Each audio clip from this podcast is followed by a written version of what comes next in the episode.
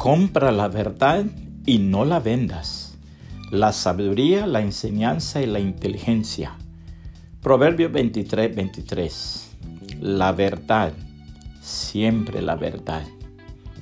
Se cuenta que la lechuza fue a ver al rey de las aves y humildemente le rogó, Señor, vengo a suplicarte que no mates a mi hermoso hijo, te lo ruega una madre afligida. ¿Y cómo conoceré a tu hijo? le preguntó el rey de las aves. Ah, Señor, mi hijo es el más hermoso de todos los pájaros de la selva. Bien, respondió el monarca, no tocaré a tu hijo. La lechuza se fue tranquila, pero al siguiente día, horrorizada, vio que su hijo había sido víctima del rey de las aves y enrostró su perfidia. ¿Por qué has dado muerte a mi hijo? ¿No me prometiste que no lo tocarías? Pero lechuza, respondió el mandatario, Tú me dijiste que tu hijo era el más hermoso pájaro de la selva. Yo he matado al más feo de todos.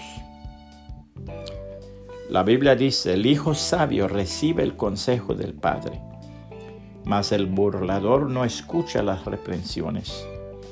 Del fruto de su boca el hombre comerá el bien, mas el alma de los prevaricadores hallará el mal.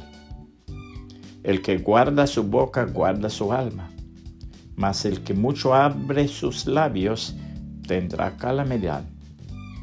El alma del perezoso desea y nada alcanza, mas el alma de los diligentes será prosperada.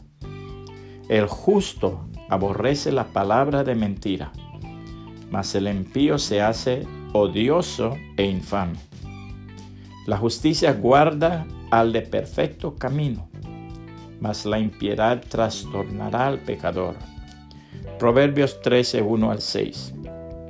Puede compartir este mensaje y que el Señor Jesucristo le bendiga y le guarde.